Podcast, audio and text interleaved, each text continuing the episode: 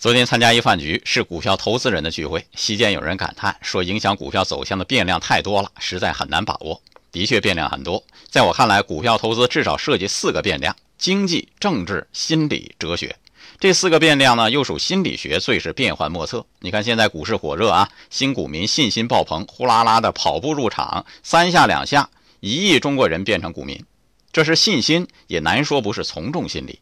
从众心理的好处，人多的地方比较安全；坏处呢，容易被人洗脑，造成激情消费，后悔也来不及。如果到了哲学层面，那就高级多了，甚至于达到不赚钱就是赚钱的境界。可以看看陶朱公、范蠡的做派，三聚三散，那叫慷慨。嗯，林则徐的境界，子孙若如我，留钱做什么？那子孙不如我，留钱做什么？那叫洒脱呀。